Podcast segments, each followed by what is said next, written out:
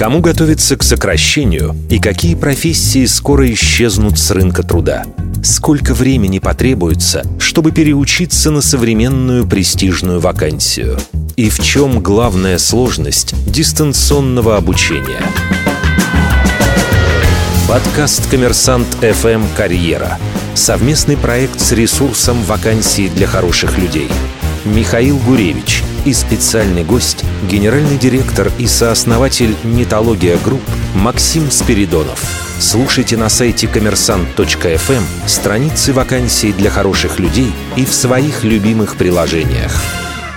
Всем привет, это «Коммерсант карьеры», меня зовут Михаил Гуревич, и вы можете слушать нас всегда на Apple Podcast, Google Podcast, ВКонтакте, SoundStream, Яндекс Музыка, Букмейт ЛитРес, и делать все это, естественно, на сайте коммерсант.фм. А сегодня у меня в гостях мой старый знакомый, в прошлом радиоведущий Максим Спиридонов, генеральный директор и сооснователь «Нетология Group». Здравствуй, Максим. Да, приветствую, Михаил. Говорить мы сегодня будем о дистанционном образовании, о многочисленных курсах, которые крайне популярны в последнее время. Ну и вообще о проблемах вот этого высшего, но не профессионального образования. Нетология групп. Значит, Что сегодня из себя это представляет? К моему величайшему удивлению, я порой просыпаюсь и думаю, неужели? Если честно, поскольку ничто не предвещало мне, гуманитарию с театральным образованием, стать руководителем среднего бизнеса, там миллиард плюс оборота и динамика роста, зашкаливающая с акционером в лице миллиардера на борту, но это так. Сегодня Нетология групп – это образовательный холдинг, состоящий из трех брендов. Фоксфорд, EdMarket, Нетология и 12 направлений бизнеса. Фактически 12 digital-школ,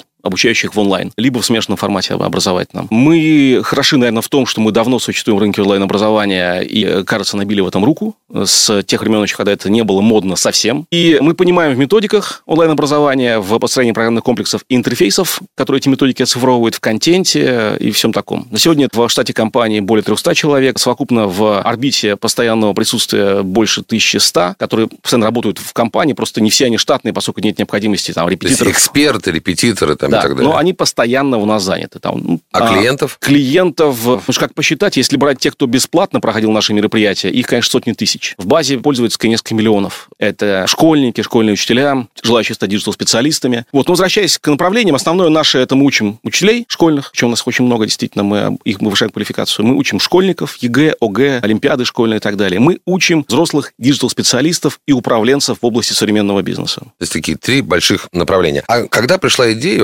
какие аналоги? Нет э, нормальных образовательных холдингов в онлайне на сегодня, по крайней мере, в таком виде, как мы себя представляем. А мы эволюционно выросли в такую вот, по сути дела, операционную компанию, продуктом которой является образовательная компания. То есть Нетология Групп – это некий фундамент, операционный блок у нас называется, где там находятся все расшаренные службы, юристы, бухгалтерия, аналитика, HR и прочее, прочее, прочее. И от этого фундамента питаются 12 бизнес-юнитов, которые вот раскиданы по трем брендам, которые, представляют, такие небольшие достаточно рабочие группы от 3-5 до там 30-40 человек, в зависимости от направления, которые занимаются, собственно говоря, бизнесом вот на базе этого фундамента. И каждая конкретная вот эта вот группа, каждая конкретная digital-школа, конечно, имеет конкурентов. Ну и, собственно, наша идея в том, чтобы расширяться дальше по такой же модели. Раз у нас получилось сделать 12 бизнес-юнитов, 12 digital-школ, думаем о том, чтобы сделать там в перспективе сотню, две и стать как минимум ведущей образовательной компанией страны. Я читал просто, что тебе пришла идея открыть этот бизнес как раз, когда ты вел программы на Финам FM, и к тебе приходили специалисты. Насколько это правда? Не совсем так. То есть там много, я сам читал много версий на этот счет, и даже в них сам запутался, как было на самом деле. Я действительно вел программу «Рунтология». Это был подкаст, кстати говоря, тогда, когда еще подкасты были совсем совсем не модными. И это были интервью с руководителями технологических бизнесов. По сути дела, это был способ, на самом деле, поучиться, потому что я сам был таким, а общение у меня было очень ограничено. Как я мог еще выйти на топов Яндекса, Мейла, РБК, опять-таки? Я мог просить их в интервью. Я это этим цинично пользовался. И постепенно, действительно, это стало отчасти миссией, поскольку мы начали приходить просто люди на конференции и говорить спасибо вам большое за вот то, что вы делаете. Ну и потихонечку оно так вот сложилось не совсем буквально,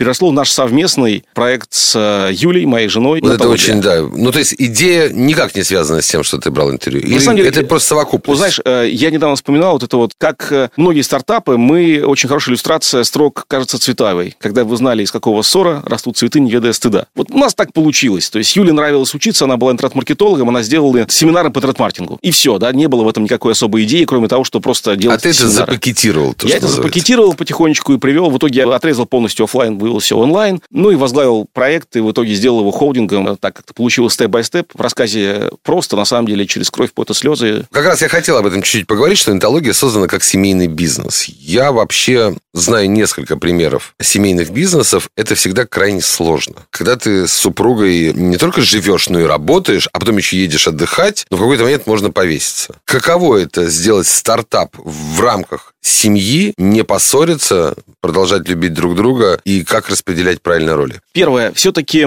сегодня бизнес уже не семейный. Давно. И вот в моменте Юля является таким, она, кстати говоря, член совета директоров и даже его председатель совета директоров компании, но она не вовлечена операционно, поэтому в моменте у нас нет никаких проблем с этим, то есть она в курсе того, что происходит, она участвует в спецпроектах, но это такое вот фрагментарное участие, она прежде всего мама сейчас. Но если вкратце, советы по семейному бизнесу простые – Первое, вначале договориться, за кем последнее слово, и это железно. Вот за кем-то одним последнее слово. Чаще, конечно, за мужчиной, потому что если обратно, то это, ну, тяжело это будет принять. Мне сложно понять, как это может работать в семье предпринимателей, да, потому что где каждый лидер. Второе, это зону ответственности максимально разграничить, так, чтобы соприкосновение в процессе служебных обязанностей было минимальным, в том числе и чисто по времени даже, да, вот скажем, у нас всегда Юля отвечала за какой-то сегмент, и часто даже не мне она за, за это все отчитывалась. Ну, там был либо кто-то, либо она сама, сама перед собой отчитывалась, отчитывалась, в общем, принималось as is, то, что она закрывает, скажем, маркетинг, и все, да, или, скажем, она закрывает операции, бэк-офис, и я не лезу там в кадровое дело производства, я даже не знаю, что там происходит, слава богу. А, определиться, кто лидер, за кем последнее слово, разделить зону ответственности. Вот, собственно, два простых рецепта.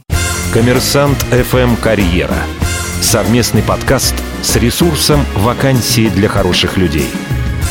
Давайте, Сер, перейдем в целом к вопросам вот о дистанционном образовании. Насколько оно вообще развито и востребовано у нас в стране? То, что мы сейчас наблюдаем, это э, некий такая начальная волна. Сейчас мы переживаем некий такой этап трансформации. Например, при переходе офисных приложений в цифру сначала был буквальный переход, из офлайна в онлайн. То есть из флипчарта появился PowerPoint, ну, буквально, uh-huh. да, из э, блокнота текстовый блокнот, да, в компьютере и так далее. А потом появились некие новые офисные приложения следующего поколения, которые прежде были невозможны, и они могли возникнуть только эволюционно в цифровой То есть, среде. по сути, это то же самое, просто еще одно переосмысление. Очное образование будет обогащаться и местами вытесняться инструментами онлайн-образования. И, и не заочное, как у нас обычно и не заочное, вот да. в Советском Союзе было а, принято. Отличие от теха, я прежде не думал, что это так важно, в том, что инструментарий, который там используется, дает больше возможностей. Еще раз, кроме решения границ, например, это очень широкий спектр аналитики образовательной то, чего нет в офлайне вообще. То есть ты можешь следить за образовательными группами, за трекингом каждого отдельного его участника, за соревновательностью этих образовательных групп. Все-таки Россия, а по сравнению с миром, мы где находимся? С точки зрения инструментария мы там же. Как и везде, вопрос массовости использования. Скорее так. С точки зрения массовости мы, явно... мы отстаем. Мы, мы отстаем, отстаем, отстаем от Китая, кстати говоря, колоссально. Вот если говорить сейчас о главных... Игроках. Игроках, о главных рынках. Теха – это Китай и Индия. Я смотрю исследования, у меня волосы стоят дыбом. То есть не США? Не США. Ну, они, разумеется, на третьем месте, да. Но Китай и Индия, там уже нормой стали раунды в сотни миллионов долларов, там, не знаю, на BC-раундах, там даже это не DE, понимаешь, э, они еще... Ну, то есть по привлечению денег на развитие этого бизнеса. Да. А с точки зрения вообще вот общественного такого восприятия, вот давай мы сейчас перейдем от бизнеса. Наши многие слушатели сами задумываются о том, что записаться на реальные курсы или все-таки вот воспользоваться услугами EdTech. Насколько сегодня Россия сравнима по восприятию образования, полученного этим путем, с другими странами мира? Признается это образование, где-то не признается? Россия находится скорее в верхней половине. Угу. Потому что государство российское в целом понимает, что инструменты... Страна гигантская, преподаватели по всей стране просто не разошлешь. Это экономически эффективно. И более того, там такая штука, мы общаемся просто с Министерством просвещения на уровне замминистров, довольно активно увлечены в экспертные группы, и они осознают, что конкурентное преимущество страны – это оснащенные кадры там, в области математики и креатива, грубо говоря, да, вот таких двух угу. широких э, стримов. Их обучать необходимо сильными учителями, фасилитаторами и прочими. Вот на все это нужна инфраструктура цифровая наиболее эффективна, потому что она позволяет это делать быстрее, предсказуемее, э, это лучше замеряется в цифрах. То есть государство понимает и способствует, насколько Государство я понимает и старается способствовать. А с точки зрения потребителей, насколько потребители понимают и считают, что это такой вот легитимный шаг? Происходит нечто подобное тому, что происходило, наверное, в электронной коммерции лет 10 назад. Постепенно люди принимают это как естественное положение вещей, как часть набора возможностей. То есть ты можешь пойти купить в обычный офлайн-магазин, можешь пойти в электронный. Это перестает быть экзотикой, это становится одной из альтернатив. Дальше вопрос э, доверия как к конкретному образовательному бренду, готовности платить те или иные деньги, готовности включаться там чуть больше в, с точки зрения самодисциплины и мотивации, потому что, вот как ни крути, пока что онлайн-образование требует большей вовлеченности. Потому что в аудитории, ну, в офлайн образовании ты пришел, и ты уже просто вынужден как-то вот присутствовать в происходящем образовательном процессе. В онлайне тебе нужно делать с собой усилия, чтобы не уйти в соседнюю вкладку браузера, где там игра, да, да, да, а, да. и вообще все интересно. Не пойти ставить чай или кофе. Кстати, с этим тоже борются продуктологи онлайн-образования, теха, да, и есть уже определенные механики, которые помогают. больше. Следить, где находится человек, да? В том числе прокторинг, да, так называемый, то есть когда отслеживается его местоположение. Но это скорее для экзаменов. А скорее про вовлечение, про сохранение любопытства. И там, знаешь, такое дробление образовательной траектории на очень короткие фрагменты. Это такое вот техники. Но все-таки вот э, закрывая эту тему, мне кажется, электронная коммерция стала развиваться, когда люди не столько покупали онлайн, сколько проверяли стоимость товара, качество товара и так далее. И этим привыкали. То есть в какой-то момент, я помню исследование, что при покупке любого товара стоимостью свыше тысячи долларов, чуть ли не 10 лет назад уже 100% потребителей проверяли его онлайн. С образованием, ну, только разве что какая-то игровая механика, да, то есть какие-то вот Ну, так скажем, так ли это происходит буквально или нет, я не сравнивал, да. У меня ощущение такое, что люди постепенно проникаются этой возможностью как реальной альтернативой. Это не экзотика. Вот. Скажи, а это сегодня возможность получить полное образование, ну или скорее дополнительное? Любое. Фактически любое. Бакалавриат можно сегодня пройти? Да, ну, скажем, не всегда это в сегодняшнем виде является действительно хорошим образованием. То есть вот онлайн-бакалавриат в России все еще пронизан таким вот, знаешь, привкусом того, что говоришь, заочное обучение. Да. То есть э, ради диплома, так сказать. Не буду называть конкретные бренды, хотя они достаточно известны и заметны, и как бизнес и эффективны. Но думаю, что там тоже будет подчистка определенная, и многие, в том числе заслуженные, авторитетные и реально работающие до сих пор вузы, уже имеют значительное количество курсов, программ, каких-нибудь элективов, то есть по выбору дополнительных курсов в онлайне. Коммерсант FM Карьера. Совместный подкаст с ресурсом «Вакансии для хороших людей». А какие профессии востребованы? Насколько я понимаю, вы как раз специализируетесь по маркетингу. Мы повышаем квалификацию российских учителей в огромных масштабах. У нас каждый четвертый учитель России зарегистрирован. Мы учим, как говорил, школьников, и вот в рамках нотологии мы обучаем, это факультет целый, интернет-маркетинг, и там много всего, что там с ним связано, да, email-маркетинг, э, контекстная реклама, таргетированная реклама. Некий IT-MBA, я Десятки, понимаю. десятки программ. Ну, MBA, может, неправильно сказано, потому что мы учим не управленцев здесь, по большей части, а линейных специалистов, потому что не продукты делают, настраивают контекст или делают поисковую оптимизацию. Это просто линейные маркетологи или email-маркетологи, не, это они не продукты. Это один факультет. Другой факультет Нетологии – это как раз бизнес-управление, там есть в том числе и скорее фокус на product-project менеджменте, современные инструменты технологического бизнеса. Дальше Data Science, это огромное направление, которое сейчас называется везде. Аналитика, бизнес-аналитика, продуктовая аналитика, маркетинговая аналитика, программирование и дизайн и визуальная коммуникация. Пять факультетов. Это и есть востребованные направления. Это точно востребованное направление. Ну, если брать совсем коротко, то наиболее такие вот перспективные и готовые уже к монетизации и монетизирующиеся рынки в онлайн-образовании – это дополнительно среднее. В этом у нас играет Фоксфорд, ЕГЭ, ОГЭ, школьная олимпиада. Вот, ну, как бы сыночка подтянуть по физике, Ну да, да. грубо говоря, или подготовить к Олимпиаде, чтобы поступил в ВУЗ престижный. Второе – это корпоративное обучение. Здесь мы э, играем в меньшей степени, ну, большей частью Нетологии, да, вот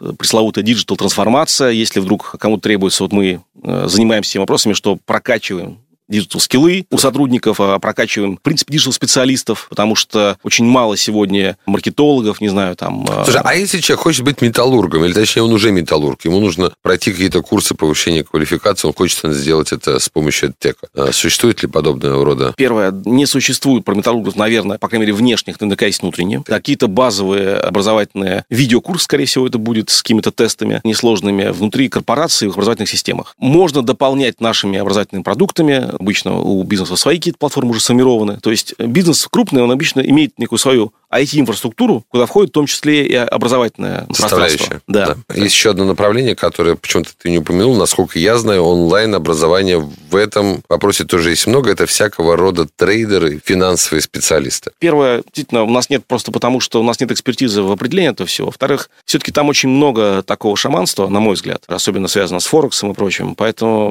мы не думаем туда идти особо. Средняя длительность вообще курсов. Кто лекторы? Сколько они получают? Давай об этой поговорим, составляющие. Мы понимаем какого образовательного результата хочет добиться обучающийся, и от этого танцуем. Ну и в какой-то мере принимаются во внимание те привычки, которые у него выработаны. Например, со школьниками там проще, они мыслят категориями учебного года. Поэтому большинство курсов на Фоксфорд э, школьных, ОГЭ, ЕГЭ, опять-таки все эти пресловутые, да, их там, кстати говоря, уже там сотня плюс, их число постоянно растет, они по большей части рассчитаны на весь год. Начинает э, ребенок учиться и вперед. Либо курсы, либо репетиторы, кстати, там также есть у нас э, обучение один на один, если такое обучение предпочитает ребенок и его родитель. Просто оно несколько дороже, чем обучение в группе. Если брать обучение обучение digital-профессии, скажем, ты хочешь получить базовый навык интернет-маркетолога с нуля. 3-4 месяца. Сколько дней в неделю, какая загруженность получается? 2-3 дня в неделю занятия, плюс домашние работы, которые проверяются преподавателями, плюс там какие-то подготовка диплома. В общем, нас немножко ругают наши ученики, в том смысле, что мы слишком требовательны к ним. Но поскольку мы помогаем людям жизнь трансформировать, выйти из профессии, не знаю, банковского клерка в перспективную, потому что профессия это банковского клерка, если не отмерла, то вот-вот отомрет, особенно младшие позиции. Поэтому мы учим, стараясь